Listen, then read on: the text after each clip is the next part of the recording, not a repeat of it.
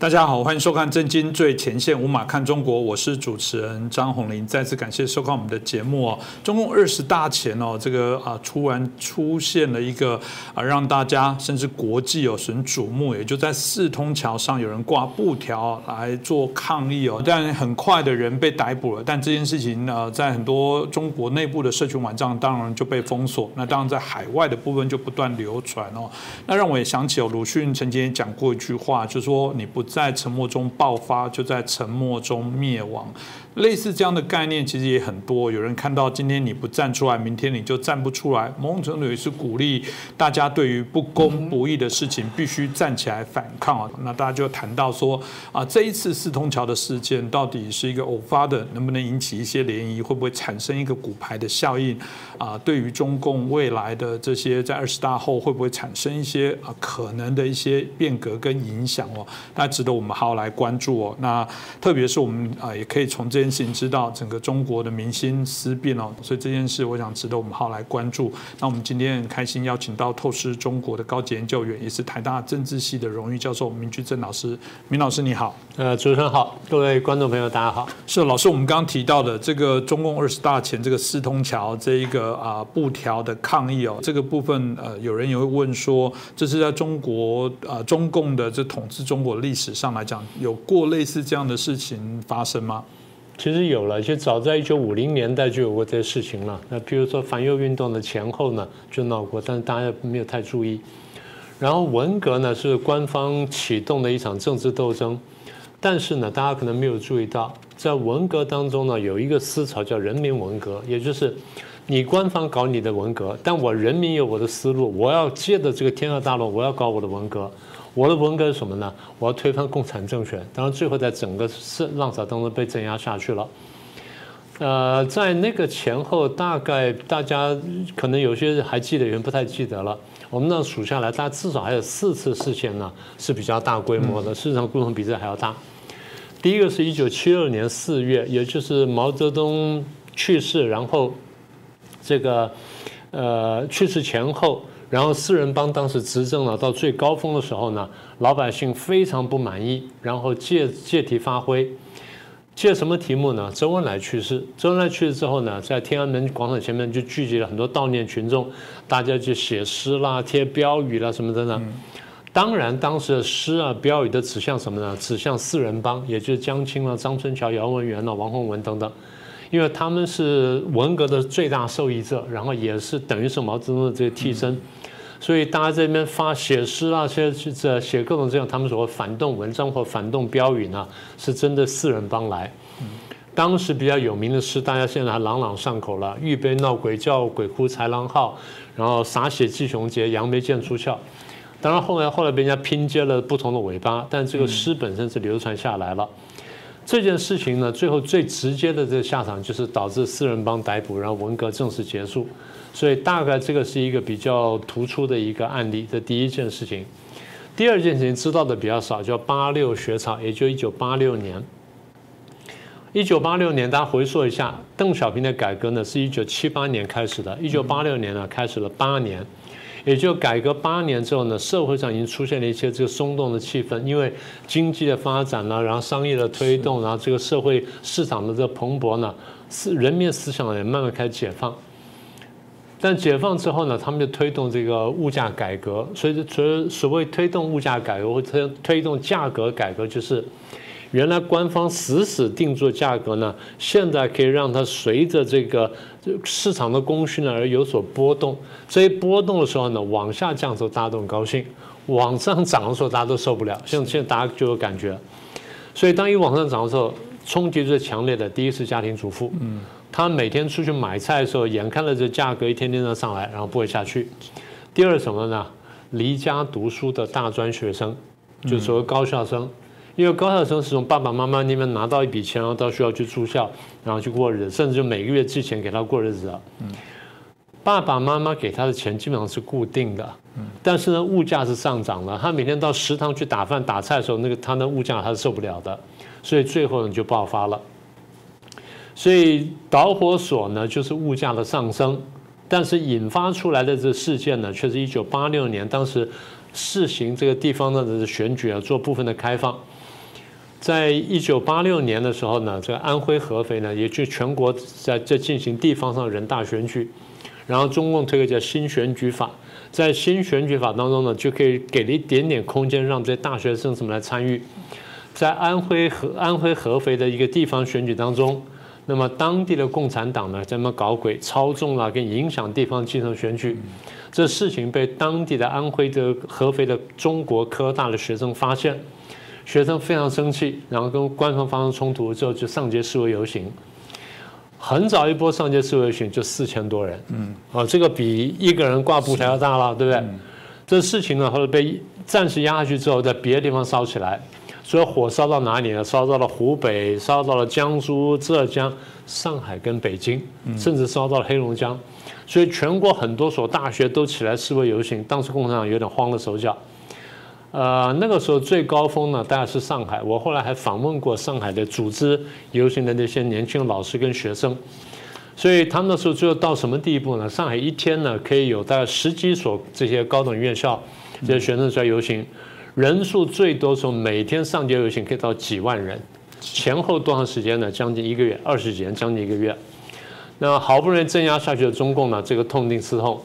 当然，所有这事情呢，免不了的就引爆党内斗争。嗯，也就这些共产党高层领导就问：那这事情是谁引出来的？地方上的这些安徽啦、科大这些，你们当然负责任。但是这东西一定是中央有人放手，你当时没有很坚决把它镇压下去，所以让事情闹大了。那中国是谁谁放的手呢？大家找来找去，找到这个胡耀邦。为什么胡耀邦是中共的领导人里面相对比较开明的一个人？嗯，所以这些我们上几集不是谈到元老治国、元老政治吗？这些元老当时集合起来，众口一词就指责胡耀邦，那胡耀邦没办法就被迫辞职了。所以这个呢，最后就酿成了反资产阶级自由化运动，然后倒霉的是总书记胡耀邦。好，这是第二个案例。第三个案例我不需要多说了，就是一九八九年天安门六四大屠杀，啊，这个大家认清楚了。第四件事情呢，其实原来也轰动国际，但是后来呢，因为新闻这个呃管控的关系呢，慢慢下去了。嗯，这事情就是镇压法轮功的运动。法轮功是一九九二年从东北长春传出来的，然后慢慢的全国普及。后来很快，因为它的效果非常好，然后这个祛病健身呢，新生身心灵有很大的这个改进。所以很快就从几百人、几千人一下子到全国的几万人、几十万，甚至上百万人呢，甚至上千万人在修炼。嗯，所以大概从九二年到九九年，中共正式镇压法轮功以以前呢，大概中国号称的是一亿人呢看过书，然后这个或这断断续续在修炼法轮功。那真正真心修炼大概几千万人，中共非常害怕，所以从一九九九年的七月二十号就开始镇压。镇压前后呢，当时法轮学已经听到消息，就出来要讲，就说明说我们是怎么回事啊？我们不搞政治，我们修真善人，我们是只希望有个和平的修炼环境。嗯，那是不是你们不了解我们，所以我们希望跟你们讲清楚？所以当时出现很多标语，外界把这个标语解释为抗议性标语，但不是的，你仔细读内容就晓得了。抗议性标语就是指责中共啊，你们错啦，什么等等，这或者说你们要下台，要要清算谁，要斗争谁。法轮功的这所谓标语呢，大部分是解释性标语。他说什么呢？法轮大法好，法轮大法是正法啊，法轮功是清白的，法轮功师傅是好是好人是清白等等。所以他的口气基本上算是本着真善人口气去解释说我们是什么，让大家来理解他啊，没有政治性的气味，没有要谁下台啦或追究谁责任等等，没有。所以跟一般所谓的抗议性标语不一样，但是呢，还是被残酷镇压了。当时规模也非常大，所以大概我们数下来，七六八六八九到九九，大概至少有四次呢，比较大的这些所谓。你说对抗性、抗议性或解释性的这些活群众性活动也好呢，大概这么四次。嗯，当然了，如果过去大家看到中国内部所流出资料，那种很多在改建啊，在刚过去在迁城的过程，为了大建设那种拆人家家里，引起人家地区的这些抗争，老实说也屡见不鲜哦。因为毕竟是中国把一些资讯都封闭起来，那加上高压的这些统治的部分，很多资讯很多我们都不了解，那甚至个别的受到打压的部分。案例也不会很少。那特别当当然，尤其是一开始我提到的啊，在习近平任内哦，有人说嗯，好像这是习近平少有被抗议的一个状况哦，居然还有人跳出来，还有人这个站出来来反抗，而且直指习近平哦。当然好奇，就中国内部现在在舆论上，当有人说，因为抗议真的不容易啦，现在变成转向厕所里面写抗议，我不知道整个目前中国的氛围，就老师您所知道这件事情有可能。会引发什么样的效应吗？会引发什么效应？我们不敢确定，因为刚刚就像你所说的，他们风控非常严密。但是我们可以确定，就是民心越来越受不了了，这是事实。这点中共是非常在意的，因为中共就是搞群众运动起家的。中共搞学运啦，搞群众运动啦，搞公运啦，什么等等，那他们是这个非常拿手，因为他们向来就这样搞垮各国政府的。所以各国共产党这样搞，那中共当年搞国民政府呢，在大陆时候也就搞成这样，所以他们非常清楚，他们觉得说这是很可怕的事情，所以他一天到晚讲说为人民服务，他其实最害怕的就是人民。那这个我们晓得，就是中共大概这是二三十年来，他们怕几件事情。第一呢，就怕标语啊，怕这种所谓他所谓的反动标语，就批评性的、攻击性的标语。第二呢，怕集体上访，你刚刚讲的拆迁啦，或司法不公的集体上访。第三呢，他怕示威游行啊，我们刚刚讲说八六年的或什么示威游行，再来怕什么罢工罢课，像这个八九民运罢工罢课，像这种事情。那中共我也怕了，所以他就长期这样子高压镇压，然后风控等等。但你现在看到。这个他们在二十大这么敏感的时候，居然在北京这么热闹的这四通桥上面，啪，有人弄个大布条出来，用用斗大的红字，然后批评这个什么核酸检测了，然后要自由，要要民主，然后不要检测，不要什么等等，然后要选举权，要公民权，然后又要罢工罢课罢免习近平，所以他们当然非常紧张。他觉得说，哇，这个人不得了了，很大一件事情，所以花了全大最大力气扑下去，把他镇压下来了。现在镇压到什么地步呢？我们听说，你买布条超过一公尺的，然后买油漆的，要要就要检查要登记。呃，中国我们记得只有元朝的时候买这个刀怎么样要要实名制，现在连买布跟买油漆都要都要登记了，都要实名制了。那买手机找什么卡片也找到实名制，这已经天大笑话了。那你刚刚不是提到厕所文学吗？后来我就问了一下，为什么大家在厕所里写呢？因为大家现在发现，老百姓很聪明，发现厕所是唯一没有摄像头的地方。嗯，你不知道是谁干的，所以他在厕所里面写。呃，现在不是说因为避免大家再去这个这个公安公交桥上面去贴去弄布条嘛，所以现在雇了守桥员，守到二十大结束一段时间。啊，有网民就开玩笑说：“你看，增加就业。”所以如果会雇守桥员的话，那下一步会干什么呢？第一。你去买马克笔或买签字笔要实名制，要怕你在厕所里面写东西。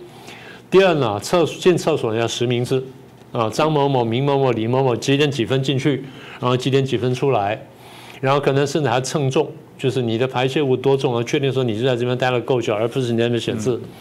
然后第三呢，在必要时候就就要再雇人，就是厕所监察员，啊，要增加雇工。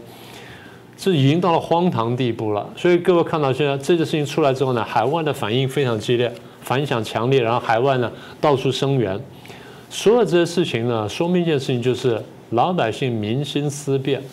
我们常常讲，我们政治学家，我们比较关切什么呢？我们关切就是，呃，民之所欲跟民之所好。因为政治呢，常常讲，大家说，哎，政治争权夺利不？政治对于高层政治人人物来说是一个争权夺利的一个场域跟一个机会，但对平民老百姓来说，我们想的是你们怎么样把我们治理好，把这国家治理好，把社会治理好，带上一个安和乐利的一个方向。这是政治我们认为的真正的目的，而不是争权夺利。所以现在当这些政治人物。因为争权夺利而忽视了这个安和乐利，去推进社会繁荣的这么一个真正的政治目标时候呢，老百姓是不满意的。你说前几年大陆经济还不错，大家也就忍过去了。等到经济不好的时候，这事情叠加起来，大家感受非常强烈。所以我刚刚讲的压力锅就这个意思，也就是生活好的时候，我对这压力呢，我可能还可以忍受，因为毕竟我的收入在上升，我吃喝娱乐各方面都不是问题，我买房子也没有很大的困难等等，我都能过得下去，然后子女的生活也看见会好转的时候呢，我是可接受的。但反过来，如果这东西在开始慢慢往下走的时候呢，我就觉得说这个统治有问题。你越说越紧，然后生活越来越差的时候，那这压力越来越大。然后你又不让我讲话，不让我发泄的时候，那这个到一定地步呢就爆炸。就像你引述那个鲁迅的话，这个不在这个沉默当中爆发那，就在沉默当中灭亡。所以现在就是中共自己也晓得，所以他现在担心是爆发，老百姓担心是灭亡，他现在担心爆发，所以现在等于说直接走到了第一线的对抗上了。嗯，这个当然是我们过去一直谈到一党专政的这个国家，就有这种怪异的状况，好像非他不可，没有办法让政党有一些良性的竞争。那总还是觉得应该有天纵英明的人来领导大家。某种程度啊，我相信不是中国所有的民众都这么样的奴性，但从结果上来讲，大家也不敢吭声。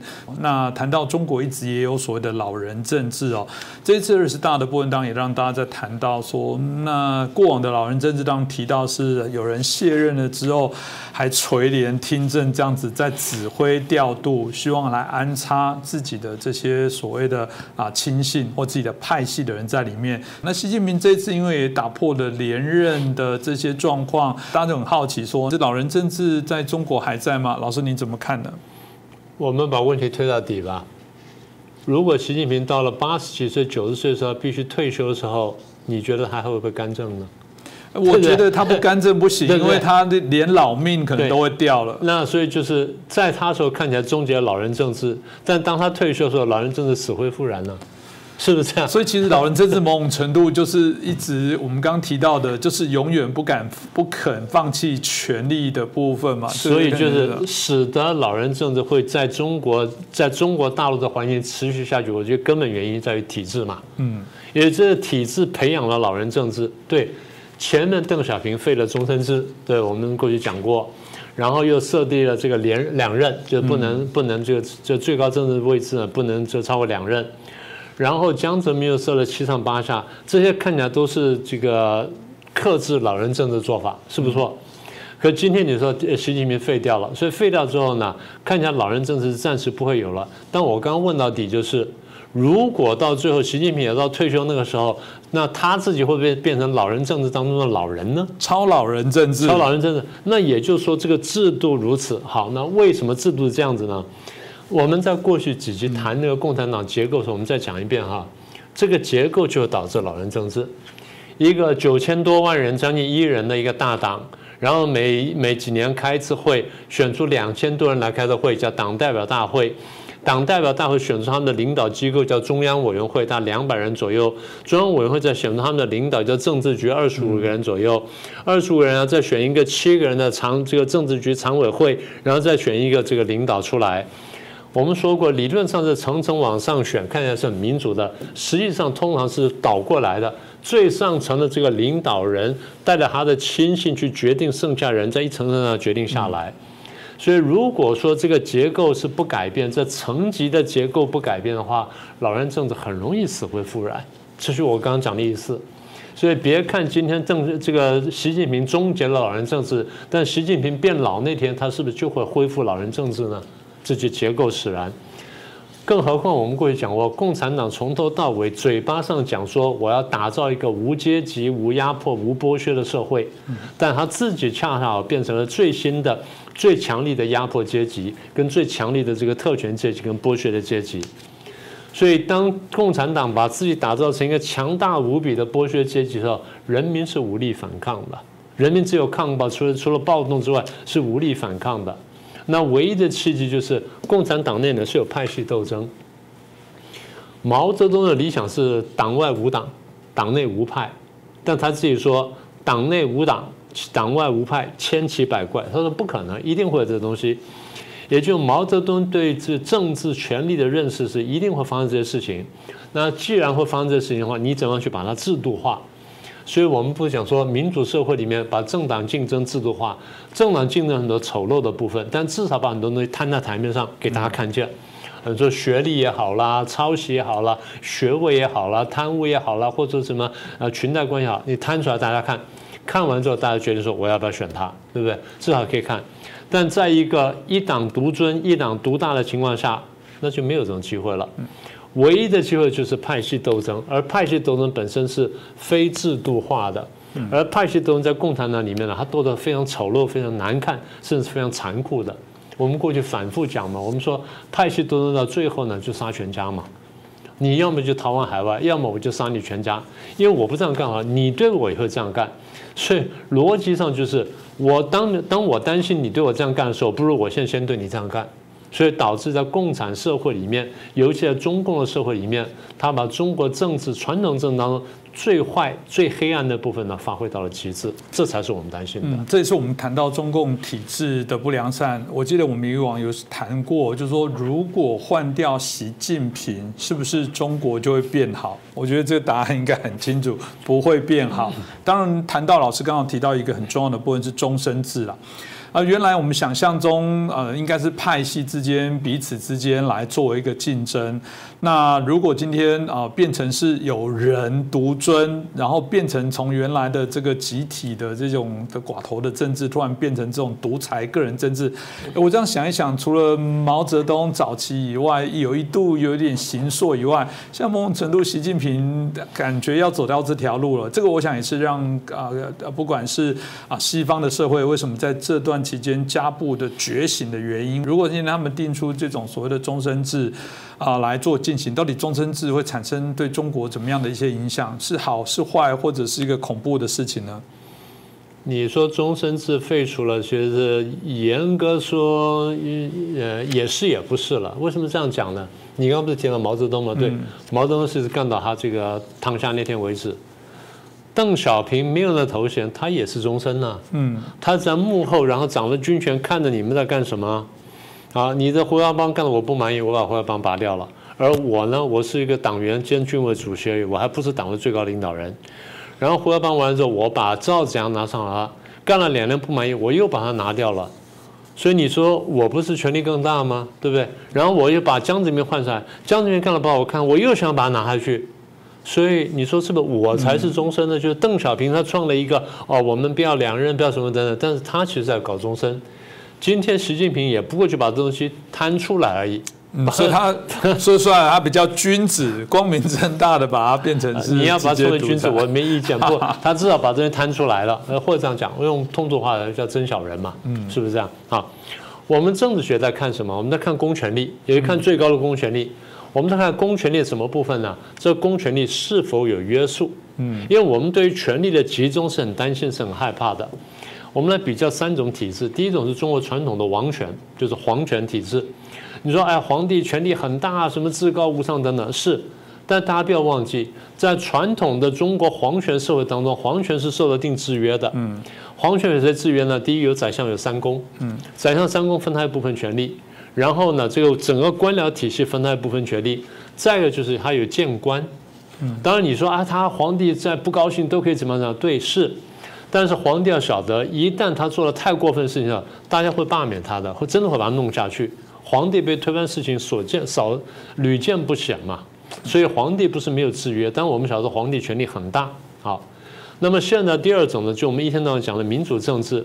民主政治，你说总统制也好，或者是内阁制也好，它有几个特点。第一个特点就是它是权，是三权分立或五权分立啊，行政、立法、司法或将考试、监察，三权或五权。不管分为三还是分为五，他的意思就是最高的权力是分割的，分割而制衡。所以不管三权五权，权力分割相互制衡，就你牵制我，我牵制你。这样的缺点就是可能没有效率，嗯，优点就是这个公权力不会定于一尊，然后这一尊呢会欺压老百姓跟欺压欺压这个重臣。所以你要看你要什么，你要极大的效率呢，还是你要有相当的约束？民主政治就是不相信权力的集中，所以要约束权力。那除了分权制和制衡之外呢，还定出一些制度出来，比如说定期选举，不管是总统还是这阁魁，你三年、四年、五年，最多六年，你给我选一次，啊，连选可以连任和不可以连任。好，这是一个。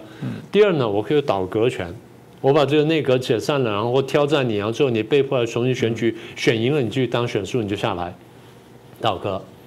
然后再来一个设计就是制度上容许，就是反对党，嗯，哦，有另外政党或多个政党跟你竞争，大家挑战你，大家监督你。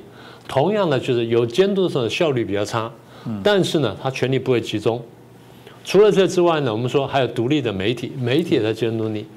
所以民主政治，我们说绝对不是完美无缺。民主政治最大优点就是防止权力的集中跟滥用。好，那现在讲到这个终身制了。终身制呢，一党专政已经比较可怕了。一党专政，我刚刚讲说那些分割跟制衡啦、反对党啦、媒体监督都没有。但更可怕就是这个一党这个一党制啊，再加上终身制，这两者叠加呢更加可怕。也就是我这领导人用了这个一党专政机器之后，我还终身用下去，我根本没有时间的限制，也没有这个任期的约束。那大家想说啊，那好，那很可怕了。如果说这个人极端英明啊，比如康熙在世啦，或者说这个唐太宗在世啦，或者说汉武帝还谁在世了，那这非常英明，然后又体恤臣下，又爱护老百姓，那可能做得非常好，风调雨顺，国泰民安。但万一他是一个暴君呢？是。他如果政策失误呢，那造成那个伤害是非常大的。毛泽东失误就非常大了，邓小平也有很大失误了。现在眼看着习近平也犯过很多错误啊。所以你刚刚讲说终身制有，大家为什么担心呢？我刚刚讲意思就是，终身制加上一党专政，它可以是大好，但更可以是大坏。大家现在已经看见了，大家现在抱怨了第一清零，你觉得好吗？然后国进民退。然后共同富裕导致的经济萎缩，导致了大量失业。你觉得这个这种政策好吗？这个领导人或者领导团队好吗？然后对这个再来是强收香港、镇压新疆，然后对南海这个示威、对台湾用兵，又支持俄罗斯去打仗，在国际上你觉得好吗？所以为什么你说国际上对于这个终身制有这么大批评？大家看见。你挑战了国际秩序，你反反对了普世价值，现在看起来你要上来了，然后继续要要干下去，大家觉得说这个终身制很可怕，所以慢慢大家会觉得一党专政加终身制，好则大好，坏则大坏。前面你感觉不到，现在你慢慢感觉到了。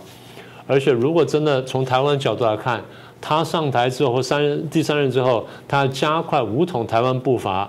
那不但冲击台湾，不但冲击亚洲，它冲击全世界的政治经济秩序，所以大家当然担心它的终身制了。是哦，这个大家可以让大家知道，这次二十大确立习近平的终身制哦，这当然是恐怖的事情。面对中共这么高压独裁，有人愿意站出来，我必须万般的佩服啦。那当然都希望大家平安，不要受到任何的一些伤害。但面对中共的打压威权的部分，怎么办呢？我觉得我们当然谈到自己。的国家自己救，我觉得中国必得，如果你要改变的部分，也是中国的人民必须有觉醒，从内部来改制。也许有一些共产党啊，是不为不在大体制里面，你是一个共产党员，但你内心里面也许并不一定认同这样的东西。到底有没有人，有没有更多的机会，刚好可以促成中国内部的一些转变呢？我想我们持续关注啊。这次我想节目当中，呃，成立的主要目的，我们也很希望我们在这节目当中不断的。还是给这么多在努力的朋友知道，大家的想法是一致，有共同理念的人，我们群聚在一起哦。那当然还是祝福这些所有在中国境内推动改革、呼吁的朋友，你们还是要保重自己哦。那今天再次感谢明老师，也感谢大家的收看。如果喜欢我们的节目，也欢迎把我们节目啊分享给更多的朋友，帮我们点阅、转传、按赞、留言。再次感谢大家。各位震惊最前线的好朋友们，我是主持人张红林，欢迎订阅我们的频道，也记得打开小铃铛，掌握最新节目通知，让精彩评论不错过，更欢迎留言转传影片。大家好，欢迎收看《真金最前线》，无马看中国，我是主持人张宏林。再次感谢收看我们的节目哦。呃，我们在最近哦，大家一直很关心台湾，尤其面对了中共在整个二十大之后，习近平显然迈向独裁之路，对台湾的一些安危哦啊，引起更多的一些讨论。不止在台湾，其实在国际的部分也认为啊，这个永远有可能啊，中共会做出疯狂的事。其实，在这件事之前，我们大家都知道，台湾在抗中保台，其实还是主流。流的意识哦。虽然还是有许多的一些假讯息、认知作战在干扰台湾，但我也有很多人认为这件事情应该努力的来做一些推动。那其中我觉得有一位啊，是我呃眼中认为他就是一个侠客侠士哦啊，站出来仗义直言，做对的事哦，然后不含糊，那甚至很勇敢的站出来告知大家，那就是我们的联电前董事长曹新成。那这是我们很多的观众朋友一直很希望我们节目有机会来邀请他，所以我们很开心邀请到我们前联电的董事长，我们曹新成先生，曹董你好。你好，大家好。所以我想曹董的部分哦，一开始我就很直白的就啊提问，曹董在二零零八年的时候，其实当初你就针对那时候的总统候选人提出所谓的两岸和平的共处法，有人就说，哎，明明在那个氛围的过程当中，不都谈到两岸一家亲的那种概念啊，大家应该要和平相处啊，为什么现在啊突然大家会认为说，对于反共的这些态势，然后感觉变得更强烈？这中间真的叫做改变吗？还是曹董一直以来对于这些观念哦，这些想法都很一致？是不是，请您可以分享一下？好的，其实这个呃，两岸的问题啊，最早我接触啊，是这个一九九六年，嗯，好，到现在二十六年了。那怎么接触了呢？因为那时候一九六六九六年不直选总统嘛，是陈履安，当时的监察院长，他要参选，嗯，那陈履安是那个做国科会主委，嗯，那么我们都在科学园区嘛，等于说他他管的嘛，是。所以后来陈履安就跟我当然说：“哎，你支持一下嘛。”我说：“可以啊。”我说：“可是你，我问你一下，你你要选总统啊，最重要就是两岸问题嘛。嗯，你有什么方案解决呢？”呃，他没有讲什么啊。我说：“这样子啊，你你你解决两岸其实很简单呐，因为在我们那个企业哈做那种并购，嗯，merger and acquisition，并购的话就是说很简单。你像这次那个伊朗马斯克啊，要并购 Twitter。”你提出条件来，啊，每股好像四十几块，嗯，然后你交给这个推特的股东去研判要不要接受，嗯，接受就好谈了，不接受你下次再来嘛，嗯，对不对？我说其实两岸的问题呢，要文明的方式就是用这样解决，所以我跟他讲说你，你这样，你以后做两岸问题就跟大陆讲啊，呃，说你要统一台湾，你要提出条件，然后呢，交给台湾老百姓啊。哎，国民投票决定是啊，那那么那就是那国民投票决定过了就谈统一啊，嗯，不过啊，你下次再来，嗯，对不对？这是所以我说这个讲说有个意涵，就是说第一个要大陆向你提出统一条件呢，代表你是独立的，对不对？是，不然就不需要不需要了，不需要打你就好了，对不对？第二就是说要经过台湾人民同意，是要表现台湾是有主权的，嗯。啊，民主社会嘛，是。可可是那时候一九九六年，陈立安跟我讲说：“哇，你这观念太先进了。”那时候公投法还没有过哎。是那这样的。所以说，他说你你叫我讲公投啊，我我们北部票没了。你叫我叫统一啊，呃，南部票都没了。嗯。啊，所以他不能讲。OK，好吧。那那后来这个呃，马英九要选总统了，零七年了，他找也是要找我捐钱的。就我就跟他讲，你们捐钱了，没捐了都好像没什么效果。我我问你啊，你两岸的政策是什么？嗯，啊，这个保持现状。我说这个是混嘛，因为因为我也也那时候开始学佛了。嗯，佛跟你讲第一件事情就是缘起性空，空什么意思呢？就是会变嘛。是，世世界什么都都在在在变，你怎么可以保持现状呢？所以我说你这样不通啊，然后他说你要怎我就讲嘛，我还是讲这个。我说你就是要要要要要解决问题啊，嗯，你要叫他提条件，台湾经过公投，嗯，对不对？那那个呃，第一个你要让他呃承认你是独立的国家，好，第二个你要尊重台湾的民意嘛，是，这跟现在他讲的差不多。可是我零七年就跟他讲，他不听啊。不听，后来我干脆就呃大选前我我登广告，我说呼吁马英九跟谢长廷，你们共同推动这个和平共处法。其实那个也没有复杂，说需要动法了，只要把这个公投法十四条改一下就可以。啊，那已经已经这个概念了啊。那么那可是大家都不晓得我这个呃这个概念其实含义很深呐，嗯，对不对？我这概念提出来，如果大家都赞成的话，是。跟中国提出来说，第一个你要尊重我的我的独立地位，第二点尊重我是呃主国民主化的，嗯，对不对？那也结果陈水扁看到广告就骂。他，因为我是意思说你你呃你来就可以公投嘛哈，嗯，公投呢你次数不限，你爱投多少次投多少次，那其实就是说让他知难而退嘛，是。对不对？那陈水扁就跳出来说我这是呃促统啊，和那个什么呃呃呃终极统一啊，投降啊什么的 啊乱骂，很鲁莽了。嗯，就是这个民进党就从此不听我的了。然后这个马英九他不听我的，然后搞一个什么什么那个这个一中各表，嗯，那个发明个九二共识九二共识。我一听我说是完了完了，讲一中啊，你已经主权没了。嗯对不对？因为什么？你在一九七零年，共产党没有进联合国之前呢、你蒋一中就是要消灭他嘛，是他是非法的嘛。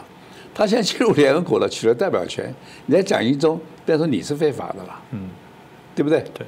然后这这这屋子里只有两个人，说只能承认一个是活人。嗯那人家现在以前承认你是活人，后来人家承认他是活人，那你不就被死人了吗？那你不能再讲一中了嘛？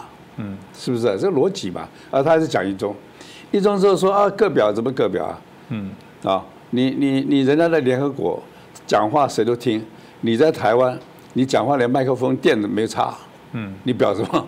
是就是我说我说我说说很糟糕，这个逻辑啊完全不对，不可能的。呃、啊，我们这个可以促进两岸和平，我说逻辑不通，怎么可以一中？如果可以各表，就变两中了嘛。是。那大陆怎么可以同意你两中呢？嗯。啊、所以所以这是就是混了、就是说马英九这个人，我是觉得我是不客气讲他不聪明了。嗯。啊，你看他这个，呃，呃，二零零六年呢、他刚刚当国民党主席后啊，他们弄了一个什么叫做，呃，国民党青年团嘛，嗯。他跟青年团讲话什么说啊，我希望你们当中能够培养出一个胡锦涛，这是很诡很的错乱的说法，对当然很诡异啊。后来那个龙龙应台就，呃，写文章骂他嘛，嗯什么意思啊？龙应胡锦涛什么人了啊？对啊？很糊涂了。那么二零一五年马习会啊，嗯他后来见到之后，他这个人家说他口述历史嘛，嗯他描述说，哦，我见到习近平，觉得他是一个沉稳、细心、雄才大略，哦，呃，非常真诚的人，啊、然后说，他说习近平说啊，我们不会，呃，去改变别人的这个制度。他说我听了很震动，这个震动就是说比感动还大一点，感动大十倍叫震动 啊。是你说这个智力真的很低，判断事情啊、看人啊，他真的是不行啊。所以说，所以说这个最近有人听我骂马英九，觉得好像我过分，不是啊。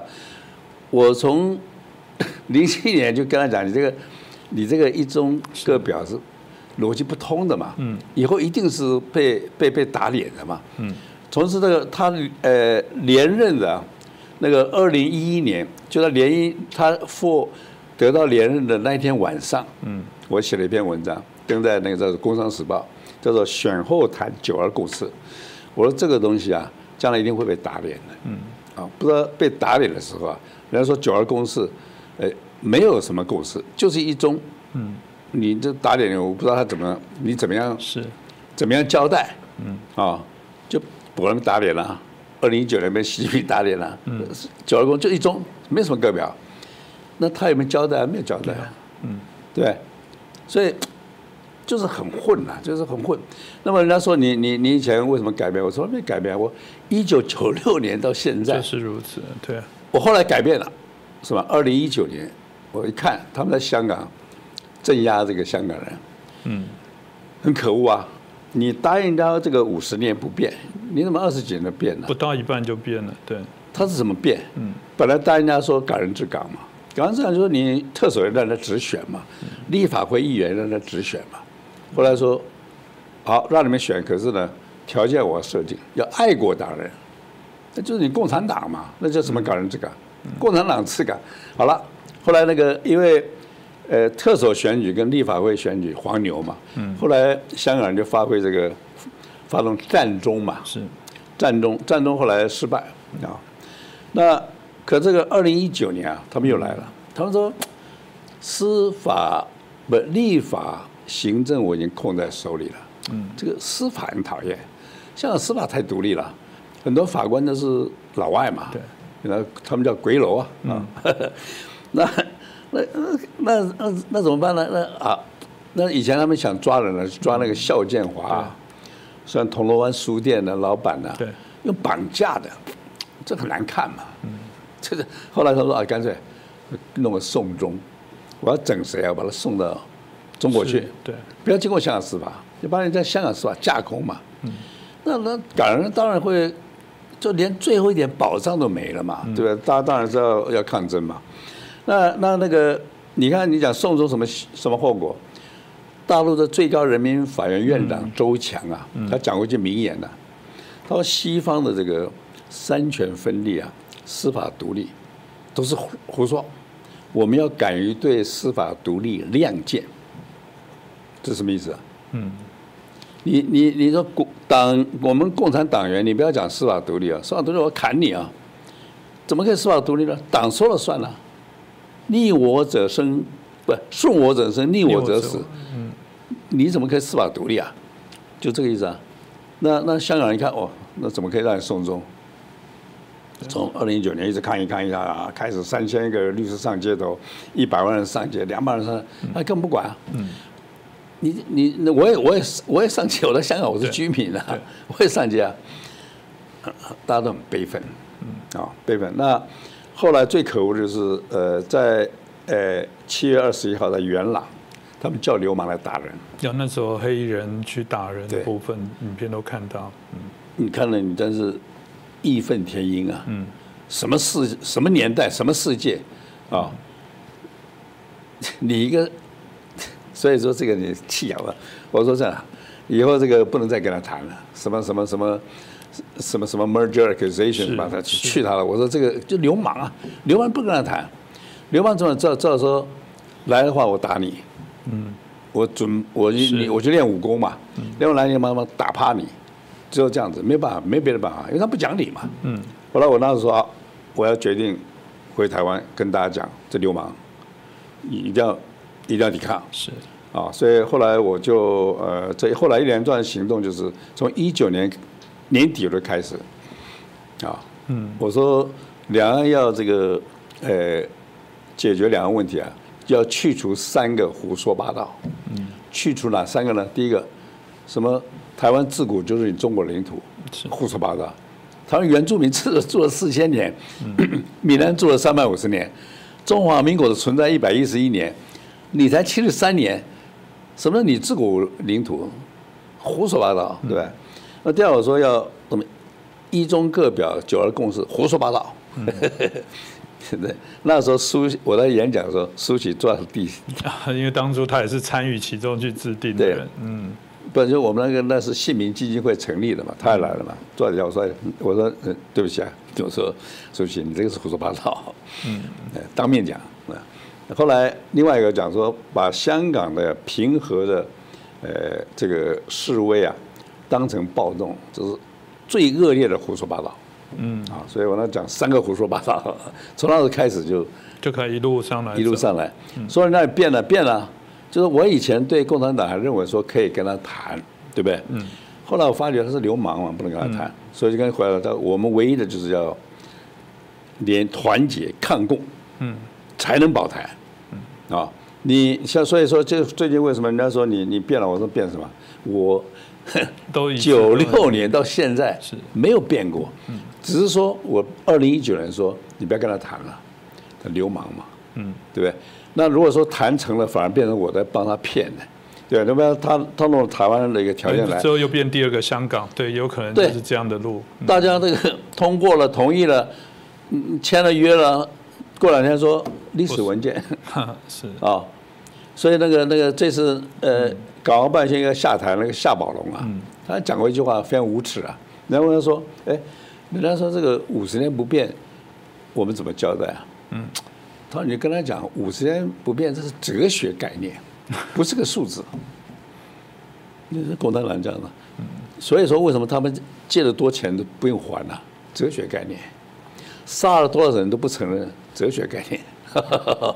可怕啊！这个共产党这是很厚颜无耻。其实我想，刚刚在访问曹董，大家可以很清楚知道，的确他说这个一个部分没有改变，是很清楚知道。其实曹董一直认为两岸关系是非常重中之重，所以从总统候选人的一面就觉得你不能回避这问题，你要作为台湾带领台湾的这些领导者一个领袖，你必得要面对啊当时的两岸的问题。那我想这个脉络大家可以清楚知道，曹董在整个一个过程当中，后来啊认为必须要对于中共。保有一些，那我们讲的警觉。那这个警觉当延伸，就我一开始我在开场提到了，就有一个三十亿的黑熊计划。其实刚刚这个影片可能也有看到，我们有一只黑熊啊公仔哦，这个黑熊勇士的部分，我觉得非常。啊，这个呃，非常的挺拔哦，然后站立的直挺啊，也是一副很忠厚老实，很有我们台湾人那种味道。那当然穿着一个防弹背心哦。但有人就调侃说啊，这不就是在挑衅吗？还是有人到现在认为说你在作为这个所有的啊，对于中共展现好像敌意，然后去训练民众要来对抗。不过曹董这个计划显然还是有人一直在看所以，认为这就是标准在挑挑衅，这是制造让。台湾人更为不安全，董事你怎么看？对，就是这样子。就是以前有人讲嘛，就是说，呃，比方说，呃，很多奴才，嗯，啊，很多奴才被这个这个呃，不管他叫什么皇帝啊，什么管的啊，这这个奴才平常喜欢跪啊，这个拜啊。你看那个满清电影啊，你看，嗯，汉人见了满清官员就啊，马上跪下磕头。奴才怎么样？奴才怎么样？对吧？那你这个奴才做久了，有的呢不跪。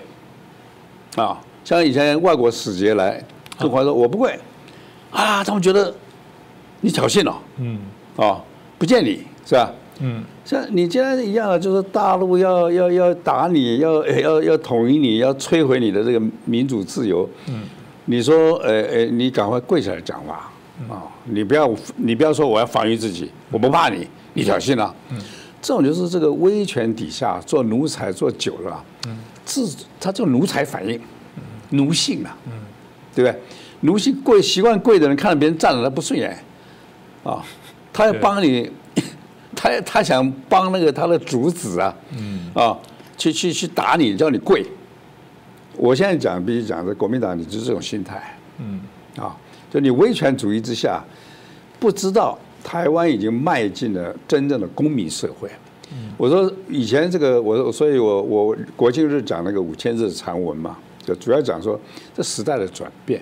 时代转变是什么？就是说，呃呃，台湾，呃，中国人呢，以前是家天下嘛，对吧？你说这唐朝李家的啊，这个呃这个呃明朝是朱家的啊，都是家天下嘛。后来呃，国民党跟共产党呢来就是把国家变党天下。党在国上面了，嗯，对不对？那现在你看，最近习近平这个呃二十大的闭幕会议，那国没有了，讲人民上面是党，嗯，没讲国的，国都没了。所以这种呃党天下，那么可是呃我们这个李登辉总统了不起了，是吧？他在一九九六年排除万难推动直选，嗯，直选以后什么意思？我们就是变民国了，民在国上。你看其他那个，就家在国上，党在国上，这是台湾的是出头天呐。民在国上，我们变公民了。公民什么意思？就是我们都是跟任何人平起平坐，是不卑不亢，对不对？大丈夫就是应该这样子嘛，是不是？嗯。啊，所以这个你看，我说这个黑熊就代表顶天立地，公民。而且我们的公民呢，我们是呃有勇气的。嗯。啊。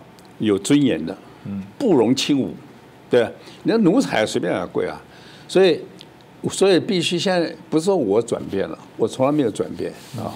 那么另外一个，我们呃，台湾从民主化的过程当中呢，我们也呃符合了社会潮流、世世界文明的潮流。文明潮流怎么？就是说，从一九四五年呢，嗯，那时候独立世界独立国家只有六十个。现在变两百个，将近两百个，啊，那结果什么？就是呃，越小的国家越幸福。所以说独立啊，你看像美国、加拿大、纽西兰、澳洲，都是从英国独立出来的，大家过得好好的。现在谁要去统一啊？是 是不是？那你你现在如果英国人说我要统一美国，人家说你疯子啊。英国人说我要用武力统一美国，那恐怖分子啊，完全违反人类文明潮流嘛。所以独立啊，代表成就。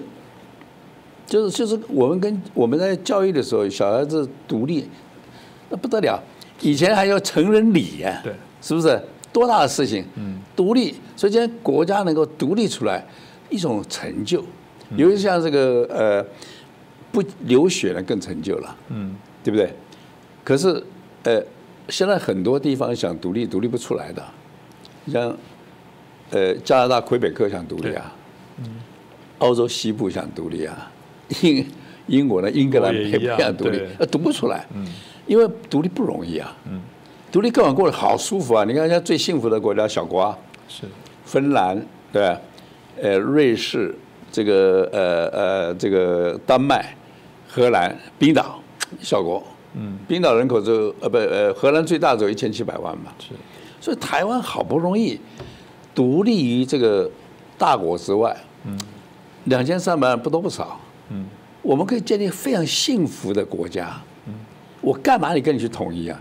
你统一你乱七八糟，那个一个中国根本你看，连个老百姓投票都不敢给，自由言论都不敢给，啊，根本就是活在黑暗里面。最近这次当然看到那个呃习近平啊。让马英九非常这个呃呃呃震动震动 啊，这个敬佩啊，这这这个这这个这马，你看他什么样子，对不对？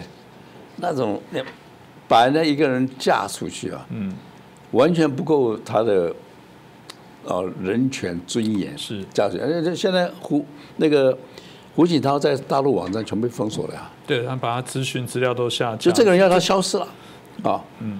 然后你看他那个样子，那种那胡那个胡锦涛走的时候，他那个那个那个样子，我是不想骂人嘛，这死样子，讨厌，就是那种一嘴脸嘛。嗯。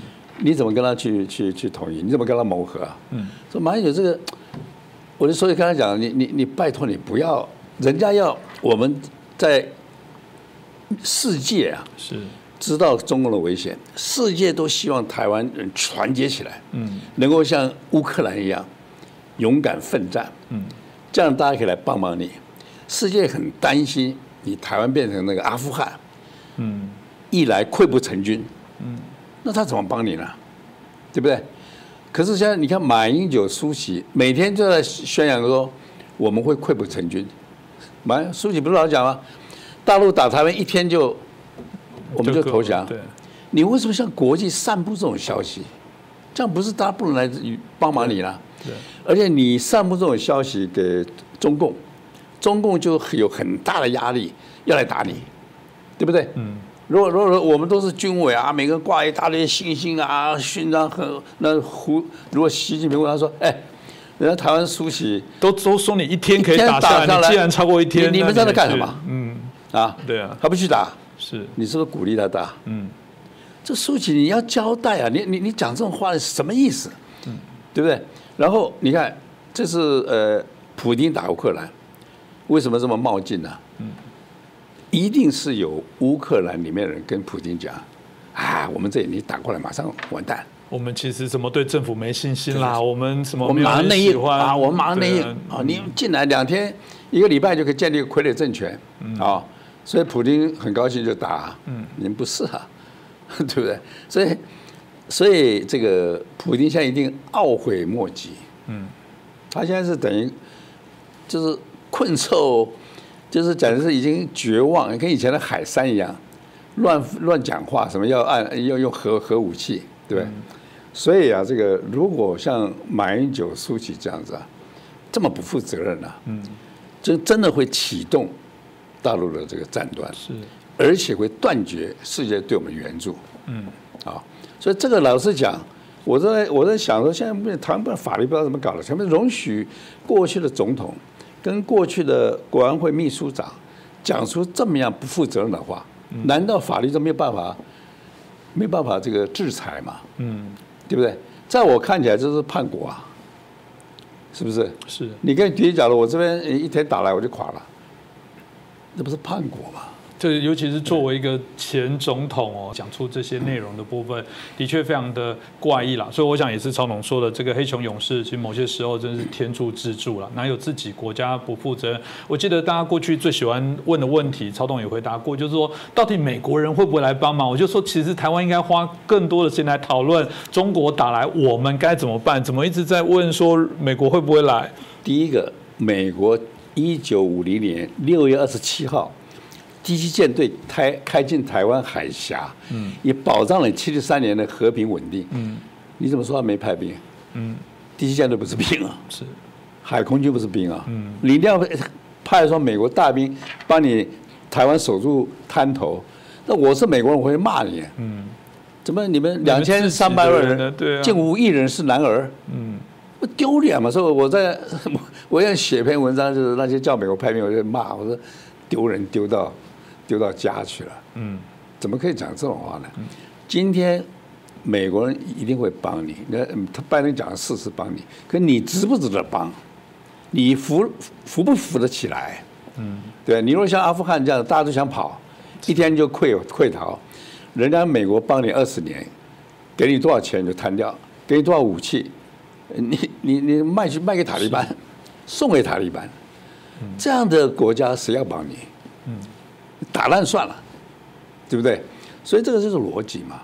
你你既然你要讲说一天就投降，什么你你这个你一打了溃不成军，然后你现在每天还在内部啊，该战的时候你每天说我去求和，我去求和啊。他说我不是求和，我是谋和。你怎么谋？讲啊，嗯，谋什么？他说就抄我那一套。他说啊，你这个呃 呃叫他用和平方式。要尊重台湾民意，那我喂，我已经讲了，一九九六年讲到现在，讲了二十六年了。我跟你讲，你讲的话来拜师，嗯，对不对？我我我才是这个理论老祖宗。可是我跟你讲，我都不讲了，为什么？二零一九年看到他流氓了，不不会改变。就是说，他如果跟呃国，他所跟那个胡锦涛都不能磨合，嗯，对不对？如果毛泽东跟那个他的亲密战友，对不对？那个刘少奇，这个朱，不是那个那个林彪，这些人你都不能谋合，你怎么跟他磨合？嗯，对不对？你跟毒蛇去磨合，是吧？你跟冠状病毒去磨合，是？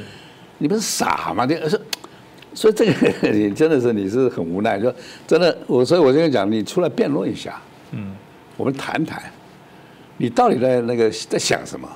讲讲嘛，不敢呢，这是很懊恼。然后他们一堆人没事在背后骂我啊，什么变色龙啊，变变我当时变过。嗯，他们这些人才是大的变色龙。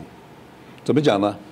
一天到晚讲一中宪法，一中宪法什么意思？一中宪法说中华民国跟中华人民共和国只准存在一个，它是内战的宪法。嗯，他是说你要呃，身为中华民国国民，如果遵守一种宪法，你要消灭中华人民共和国。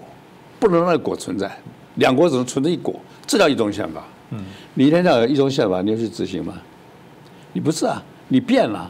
你一中宪法是消灭中华人民共和国，现在你们讲一中宪法是帮人来消灭中华民国，哎，嗯，你才是变得厉害，而且变得非常无耻，变得趋炎附势，变得违背文明潮流，反民主、反人类，你国民党才变了。嗯，我变什么？自己检讨检讨。你讲一中还在讲一中，讲一中你要消灭共匪啊！你要每去跟共匪在那边吃吃喝喝，啊，不谈中华民国，嗯，这可怕啊！这些人。是这个部分大概也是我们啊刚刚脉络上会提到说，曹董大概大家很清楚知道他对于啊整个台湾民主的这些捍卫啊，所以回到这个改变，大家当然现在谈到这个习近平的第三任，有人甚至认为他有可能迈向第四任，因为那这个里面也有人谈到包含台商，呃，那怎么办？因为我们看到在整个习近平就任之后，很多中国概念股哇一次都跌得非常的惨。曹龙，你也是一个成功的商人哦，我不知道这个未来，大家就提到要跟中国开始脱钩很多。的供应链啊等等，我不知道在这种状况看到了，您作为过去也是商业的这些很有经验的人，你觉得有没有什么给大家的一些建议呢？人这个人都比我聪明啊，做生意我是不行的啊，我会我会这个呃，我会促进这个呃高科技产业，可是其实要要算算钱做生意，我其实不行的，我我其实不是不那么什么爱钱的啊。那那现在就说你你要去呃做生意，你赚钱天经地义嘛，嗯，对不对？有人骂说你要歌星啊什么，他们都呃呃都在大陆骂台湾，我说这没关系，表演嘛，你反正他们演艺人员嘛，对，不然你赚了钱拿回台湾来，加强国宝这，比较重要。对不对？是 这样，你那边骂什么无所谓，对，所以同样一样，就是台上说你要做生意你就做嘛，啊，我们也也不反对，可是你要知道，台湾是你的家，嗯，啊，因为台湾有自由民主，我们有公民社会，嗯，你才在大陆眼中有一些价值，人家尊敬你。今天来讲，你看这个呃，共产党啊。改革开放的时候，大家都想帮他忙。是，可是你看这这现在啊，啊，讲的难听一点是，有了钱呐、就是暴发户了，嚣张跋扈，战狼外交。现在全世界多讨厌那个中国人。嗯。所所有统计，日本人讨厌中国讨厌占九成呢。嗯。对，美国什么都占八成，韩国、澳洲，你为什么把把把这个搞成这个样子？嗯。对不对？因为 他就是。就是这样的，就是就是在现代文明社会的一个野兽啊，可以这样讲。你看那个 在英国我们的 Manchester 那个领事是拔了头发，英英国英国电视问说：“哎，You pull his hair？” 说：“Yeah。” 哎呀，他说：“That's my duty。”你你说这样子，大家对这个中国人的形象啊，真糟。等于是踩到那个哈，对，所以所以你你你你你你今天那个呃面对中国哈，你真的要跟他别亲，嗯，啊，真的要去中国，嗯，因为中国他已经把那个中国这个这因为民族主义啊，这个排外这个斗争啊，变成一个很肮脏的名词，嗯，啊，我们要改名。是，我是说啊，人家想说你你证明这样的台独，我说胡说八道。我独立一百一十一年了，这么老老先生独立了，改个名字，你管你是什么事啊？那不敢啊，不敢啊。所以这个这个就是，然后一中宪法每次被国民党拿来啊误用了，我讲是一中宪法，你如果放在那边，你要尊重他，你要去消灭共匪啊。嗯，你放那边，然后你消灭自己。是误用嘛，是吧？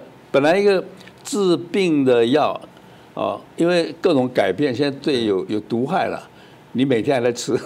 所以，所以这个，所以这个台湾这个认知哈，嗯，有整个要改变。就谈到认知的部分，因为我觉得您在黑熊计划其中很部分也是谈到对台湾怎么去抵抗这些谣言啊，所以台湾的认知的作战的这些问题，就您所接触的部分，您觉得现在状况如何？到底我们要怎么样来产生对于中共的免疫呢？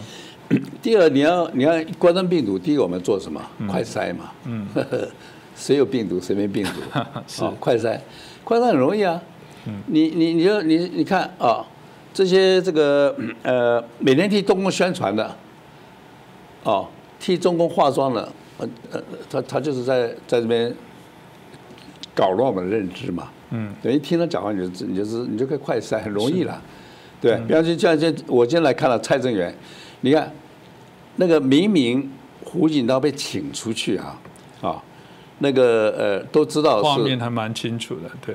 对，就是把他就是排除异己啊。嗯。对不对？那那结果大陆本来讲说啊，他不身体不舒服，后来现在都不敢讲了。嗯。啊，身体不舒服，那为什么医护人员不进的？啊，对啊，所以现在大陆不敢讲，然后大陆相对的是说呢，把胡锦涛整个在大陆网路上消除，连他以前在这个做这个呃呃二零二零这个零八年那个奥运啊。他在里面嘛，嗯，二零一二年这个呃国际博博览会啊，他也在里面，那画面都给删除，嗯，对，显然他不是有有有健康没什么好删除，他就蔡正元怎么说？他他因为他是老人痴呆，所以被请出去。呃，你凭 你啊，你蔡正元要去美化中共啊，比中共这些文宣还积极。是，就快筛嘛，就是就是就是中共喽啰嘛，嗯，对不对？就是这样，所以你看这些人，你就知道说，每天讲啊，这个中国解放军多多强大，多强大，美军不行了，快筛就是就是中共喽啰，啊，或者说啊，这个这个美国不会派兵啦，什么的，人家派兵七几年，哎，对对，这样子，嗯，就是中共喽啰，甚至我现在怀疑，这马英九、苏起都是中共喽啰，你怎么可以讲说一天？台湾一天打就就会投降，嗯，对不对？这 真的，我今天你你讲他，他不服气了。我说你中共喽啰，你不服气，啊，出来辩论了，是，通通躲起来不敢了，对 不对？你你下次你跟他讲，哎，我发战帖，请他们来到你这里，嗯，我们再来谈，你敢不敢？嗯，不敢。这是很讽刺，对对，要骗选票，可是不敢跟。真正的台湾人辩论，嗯，我是真的台湾人啊，嗯，这蛮重要。其实刚刚如果一开始曹董也说过，这个马英九在选举的时候还跟曹董在拿钱，如果这说来是翻脸不认人的速度很快。所以你刚刚提到马英九，我记得这国民党现在又在喊啊，这个票投民进党什么呃，对这个青年上战场啊等等。有人也调侃说，哎，这跟以前就我这年纪啦，跟以前不同哎，以前在喊说十万青年十万军，大家一起来对抗集权，对抗丑恶。我当兵的时候还要举。手喊消灭万恶共匪，怎么现在变成是要消灭万恶的民进党？这个有人说，这个敌我的概念好像不大呃相同。这部分怎么办呢？你你怎么看？很简单，你你说你说呃呃跳到国民党两无战场，你有魔法，你有魔法。在人家那个习近平说，一定要统一，一定绝不放弃武力。那你说要你说没战场？你怎么你把魔法把它变不见了？所以这些我我就不懂他在讲什么。其实我知道，照理讲，若按习近平的说法，应该是台湾人如果不愿意统一，一定就会用武力。那结果国民党的说法，除非你合理的说法，应该说我们强烈支持与中国统一，只有这样子才不上战场。这样讲比较合理，不然。不，这样怎么像个人话？对嘛？这这还是比较诚实，说人话，不然怎么可能呢？对，你说你要备战，那你要避战，嗯，你到底是避还是备啊？嗯，对不对？嗯，你 这所以，人我我就讲嘛，人家发射，呃，纵火烧掉你的家园，嗯，你说你当然可以防火，这灭火，嗯，你不能说我避火，你避火，你不能跑掉了，家园被烧掉了，是是不是？这避火这，这是真的，啊，不不知道怎么讲。所以说我我现在是要说，让那国民党和马英九，你听听人家，人家的总统讲什么。嗯。约翰甘乃迪讲过这话，他说：“这个自由的代价一向高昂，但我们美国人总会买单。”啊，那么有一条路我们绝对不选，不选择什么路呢？就是。投降和屈服之路，啊，这原文就是 The cost of freedom is always high, but Americans have paid it, have always paid it. But one path we should never choose, that's a path of surrender or submission. 啊，啊，建议他们去查查啊，人家的总统讲的是这样高度的话，对，你这个总统讲的什么什么意就。就讲鬼话嘛，嗯，是不是？所以说这个这个就是很糟糕。就我你你们我们现在在 在驱鬼啊，不是不止认知，我们找神灵驱鬼啊，讲鬼话，对所以我说书写讲鬼话，蔡总统讲说两国互不隶属，不是事实吗？嗯，你属于他吗？嗯，他属于你吗？嗯，没有啊，互不隶属啊。那个那个买呃那个书记说。挑衅哦，嗯，哦，哎，奇怪，讲事实为什么挑衅呢？嗯，就是讲，就是变糟糕，是，对不对？赵说牵个鹿来，哎，他说这是马，你说不是马，鹿嘛，哎，挑衅，敢向我权威挑衅，嗯，对不对？哦，杀掉，到大家都不敢讲。了，哦，看鹿是什么？是马。啊马，那苏醒变，就说，我就说他们那个不晓得怎么回事了。嗯。哦，以前在呃有权的时候啊，好像像模像样，失到了权势啊，堕落到这个鬼话连篇。嗯。这是不怎么办？这个大概也是我我觉得，如果真的就比较清醒的人，在看到这些说辞，会觉得错乱。那接下来，因为今年大家很知道，就是九合一的选举，呃，虽然是地方的选举，但它也还是一个前哨战。因为接着明年大概接着就是总统跟立委的一些选举哦，所以今年的选举，因为我想曹董您自己也对于选举有一些期待跟看法。你你目前看起来还是很多焦灼啦，很多还是有这种刚刚前面谈到认知的一些相关问题。那您觉得怎么办呢？你有什么给我们台湾的公民选民的一些建议？我是这样子嘛，就是今天选你不管是蓝的、绿的啊，你要跟选民发誓，呃，如果在你任期期间中共犯台，你要发誓。我要跟我职位共存亡。嗯，人大人说叫你签个签是不投降同意书。有人还说这可笑的事情。对，连不投降很弱哎，不投降你可以钻到桌子底下去 躲起来啊。对，那跟投降没两样。嗯，所以是不是不投降？你看这是乌克兰，所以能够转败为胜。是，为什么？因为泽连斯基不逃啊。啊，那美国人说，哎，有准备好给你交通工具、飞机，你你逃不逃？我不逃。那么，你看，而且基辅市长、副市长说：“我也不逃。”嗯，啊，我我我要跟，我要跟基辅市共存亡。就因为这样子，所以民心振奋。这个这个这个呃，早期这个俄国得逞一下，现在哎，因为他们不跑嘛，守住了。你看那个把基辅周围的俄军清空了嘛。嗯。那现在源源不绝这个援助啊，现在打的那个。打 打了俄罗斯人是，就是从以前吹牛的一流、二流国家，有没有打成不了四五流？是，就将来就是没有影响了啊。所以说，这个坚决这个抗共保台，嗯，太重要。嗯，所以我建议说，你不管是蓝的、绿的了，你不肯签呢，说我要跟职位共存亡啊。我要抗共，我要保台，你不肯签，那我就要只好拜托选民不要投给他。你不管什么党派了，是对国民党也好，呃呃，民进党也好，嗯，不敢签这个啊。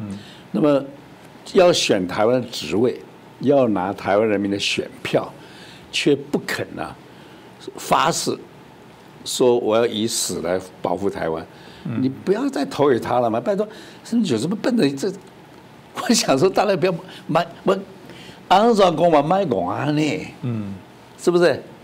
他不保证，他不签署宣誓，一票不要投给他。我不管你是民进党那个那个，对，那民进党有很多也是在做什么事情，呃，眼睛都看了看有没有得到大陆关爱的眼神。嗯，啊，像像柯文哲这种，对不对？但是他是吹牛是深绿的，嗯，他不保台啊，嗯，他跑去想跟他一家亲啊，嗯，对不对？